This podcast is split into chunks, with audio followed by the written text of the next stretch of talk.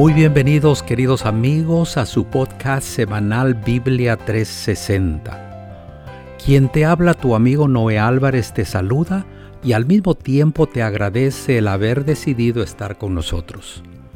Hoy estamos empezando una nueva serie de estudios bajo el título Palabra de Dios. Te invito a no perderte ninguno de los temas de esta serie. Para hoy, el pastor Homero Salazar nos trae el primer episodio bajo el título Un libro extraordinario. El tiempo que sigue con el pastor Salazar. Hola, hola, ¿qué tal mi gente linda? Aquí su pastor Homero Salazar saludándoles una vez más en esta oportunidad preciosa que tenemos en nuestro encuentro de cada semana con Biblia 360. Me alegro que estos podcasts estén siendo de bendición para cada uno de ustedes. Pues estamos empezando ya una nueva serie en este mes que hemos titulado La palabra de Dios. Vamos a tratar de conocer un poco más acerca de este libro maravilloso, este libro por excelencia que fue dado para nuestra raza humana. Vamos a hablar un poquito acerca de su origen, su historia, su contenido y su influencia en la vida de aquel que lo lee con esa actitud receptiva y con fe. Así es que entonces vamos a empezar con nuestro episodio de hoy que hemos titulado Un libro extraordinario. ¿Y por qué la palabra de Dios es un libro extraordinario? Saben mis amigos, por su origen, su historia, su contenido, por su influencia en la vida de todos los individuos, de todos los pueblos que la han leído con actitud receptiva, como decíamos al comienzo, y obviamente no se conoce nada semejante a la Biblia.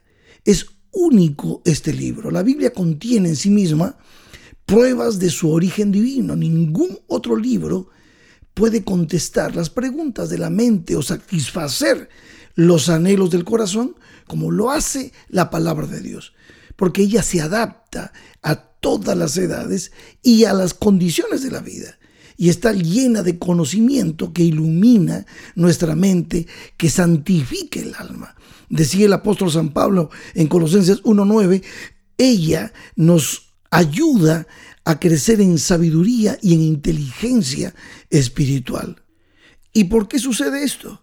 Porque en la Biblia tenemos una revelación clara del Dios viviente, si se la recibe con fe, si abrimos nuestro corazón y aceptamos la palabra de Dios en nuestro corazón, ella tiene poder para transformar nuestras vidas. Durante toda su historia, una mano divina la ha cuidado, la ha preservado para que justamente llegue a nuestros corazones hoy, hasta este siglo XXI, y podamos ser renovados, reavivados y transformados. No hay vuelta, no hay duda. Por eso decía el Salmo 119, 105, el salmista, lámpara a mis pies tu palabra y lumbrera a mi camino. Seguramente algunos de ustedes se habrán preguntado, pero ¿cómo y cuándo se empezó a escribir la Sagrada Escritura?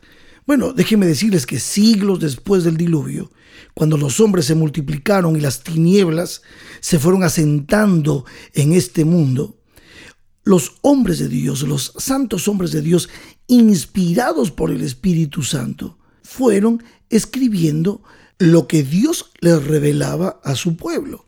Y entonces así es como Dios se mantuvo en comunicación, especialmente con el pueblo de Israel, y por medio de él es como llega la palabra a todo el mundo. Durante centurias esta obra prosiguió hasta que vino Cristo, la simiente prometida, el Mesías prometido, y con él vino el mensaje de salvación, el mensaje de redención proclamado por él y también por los apóstoles. Por ese motivo el apóstol San Pablo, cuando escribe la carta a los hebreos, nos dice en el capítulo 1, versos 1 y 2, Dios, habiendo hablado muchas veces y de muchas maneras en otro tiempo a los padres por los profetas, en estos postreros días nos ha hablado por el Hijo, a quien constituyó heredero de todo y por quien asimismo hizo el universo, está hablando del Mesías, el cual siendo el resplandor de su gloria y la imagen misma de su sustancia, y quien sustenta todas las cosas con la palabra de su poder, habiendo efectuado la purificación de nuestros pecados, por medio de sí mismo, se sentó a la diestra de la majestad en las alturas.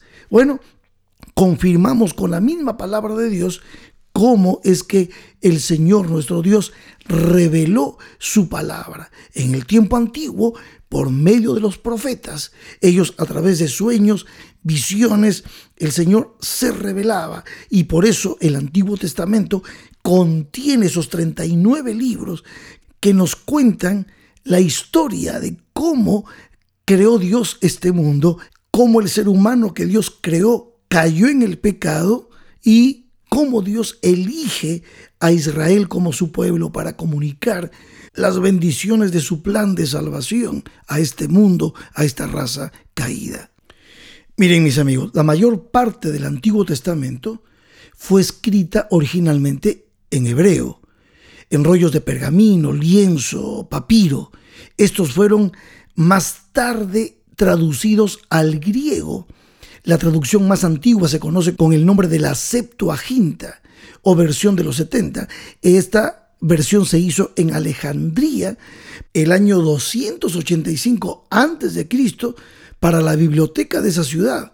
Algunos creen que es muy posible que Alejandro Magno en el año 332 a.C haya escuchado la profecía de Daniel y de que Grecia vencería al reino persa. Y por ese motivo pidió que se traduzca la Biblia. Y bueno, allí quedó la Biblia, el Antiguo Testamento, traducido al griego en la biblioteca de Alejandría. Y ustedes se preguntarán, pastor, ¿y el Nuevo Testamento? Los 27 libros del Nuevo Testamento que empiezan con Mateo y que van hasta el Apocalipsis. ¿En qué idioma fueron escritos? Pues el idioma en el que fueron escritos es el griego. Posteriormente, ya para el año 383 después de Cristo, se tradujo el Antiguo Testamento que estaba en griego y el Nuevo Testamento que estaba en griego hacia el latín. Y ahí es donde surge la Vulgata latina. Y a esta versión también la llamaban la versión común, porque era de uso corriente entre la gente que hablaba el latín. Pero esto no quería decir que pudieran existir muchas copias como tenemos Biblias hoy. De verdad que el trabajo para poder tener copias de la escritura era muy difícil. No se producían fácilmente. Era un trabajo arduo, era un trabajo costoso, un proceso muy complicado. Entonces, esto limitaba, como ustedes pueden imaginar, muchísimo el poder comunicar, el poder tener a mano la palabra de Dios para poder saber la voluntad de Dios. Por eso muchas personas no conocían la verdad en aquel tiempo como la podemos conocer hoy nosotros. Pero gracias a la invención del arte de imprimir alrededor de a mediados del siglo XV y con el amanecer de la gran reforma del siglo XVI, pues la Biblia entró en una nueva era. Y déjenme decirles que no es poco significativo el hecho de que el primer libro importante que se imprimió en Europa con tipos móviles fue la Biblia. La editó Juan Gutenberg en Alemania alrededor del año 1456. Luego viene el proceso de las traducciones. Por ejemplo, Juan Wycliffe, alrededor del año 1380, traduce la Biblia al inglés. Un tal Miles Coverdale, el año 1535, también hace una traducción completa de la Biblia, tanto Antiguo como Nuevo Testamento, al inglés. ¿Y cómo pasa con el español? Pues la historia dice que más o menos para el año 1233 circulaban ya en España algunas traducciones parciales. Se hizo un gran intento el año 1280 a través de una traducción manuscrita de la Biblia ordenada por el rey Alfonso el Sabio. Pero la primera versión completa del Antiguo Testamento en español se conoce como la Biblia de la Casa de Alba y que el año 1430 fue escrita a mano esa primera versión. No circuló porque la Inquisición se apoderó de ella, pero cuenta la historia de que no la destruyó. Ahora, la primera versión completa del Nuevo Testamento, impresa en español, conocida como el Nuevo Testamento de Encinas, se imprimió, se terminó de imprimir el año 1542. Y ahora noten esto, los primeros ejemplares de la Biblia completa en castellano aparecieron el año 1569 en Basilea, Suiza. Su traducción fue obra de Casidoro de Reina, revisada cuidadosamente por el brillante escritor Cipriano de Valera. Fue impresa el año 1602 en Ámsterdam y es la que conocemos nosotros como la versión Reina Valera del 60, que es la que yo permanentemente uso para Biblia 360. Pero amigos, debemos entender algo muy importante y es que el hecho de tener traducciones y Biblias a la mano despertó, despertó no solamente los grandes reformadores, usaron la palabra de Dios para defender a Dios su palabra y sus verdades, sino que esto despertó persecución y el deseo de acabar con la Biblia. Y la historia registra eso. La quema de Biblias fue iniciada en Inglaterra con la destrucción de los ejemplares de la edición del Nuevo Testamento de Tyndale. Y esto sucedió en Londres en el año 1527 y luego fue seguida por la quema de la segunda edición en el año 1530. Y mis queridos amigos, no solamente se quemaban las Biblias, muchas veces se quemaban también a los traductores, a los que hacían posible que la Biblia llegue al pueblo. Fíjense, la historia registra que 43 años después de la muerte de Wycliffe, o sea, el año 1428, por orden del concilio de Constanza, los huesos de ese reformador fueron exhumados y quemados.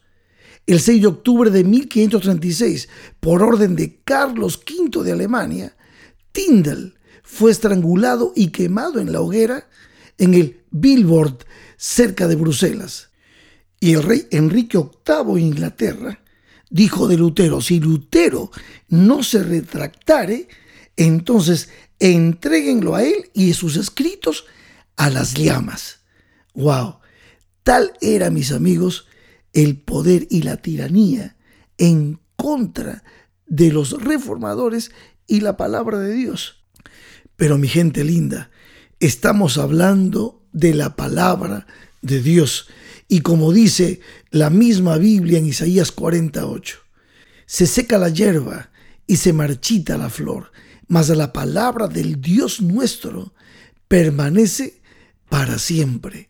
Y qué mayor testimonio el que tenemos en que tú y yo tenemos nuestra Biblia a mano, no solamente en forma física, las tenemos en nuestros celulares, en nuestras tablets, en nuestras computadoras. Es que la palabra de Dios permanece para siempre. Muchos han muerto, todos aquellos que querían destruirla ya no están más. Pero ella sigue viva, sigue viva. Y déjenme darles un detalle más. Finalmente, en el año 1804 fueron organizadas grandes sociedades bíblicas en Inglaterra, en Norteamérica y en muchos países de Europa, con el propósito de preservar la palabra, traducirla y llevarla al mundo. Saben, en este momento hay ya en más de 700 idiomas traducida la Biblia completa y en muchos otros idiomas hay traducciones parciales, pero gloria al Señor porque esto está corriendo, la palabra de Dios está siendo llevada y nadie la va a poder parar.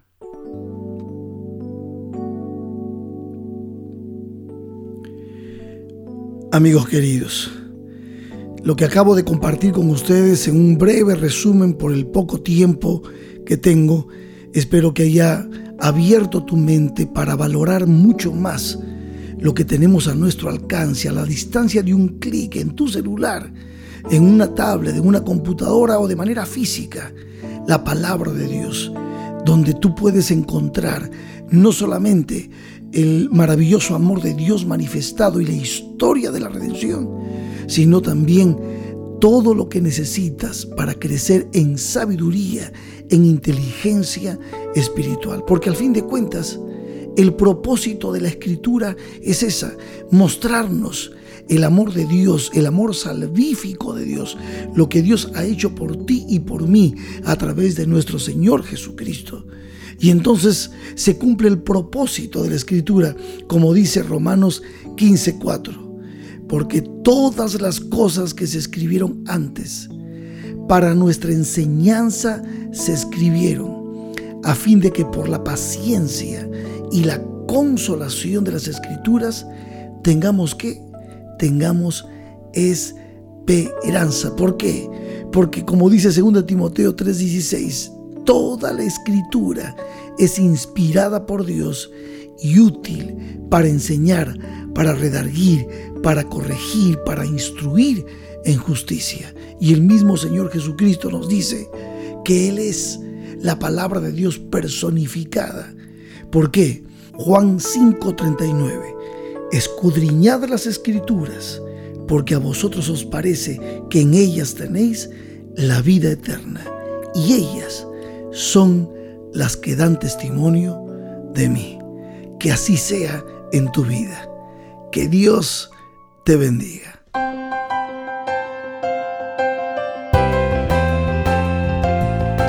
Mis amigos, qué hermoso es haber aprendido que si recibimos con fe la palabra de Dios, la misma tiene el poder de transformar nuestras vidas.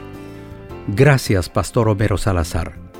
Siguiendo con nuestra serie Palabra de Dios, el próximo episodio lleva como título ¿Cómo entenderla?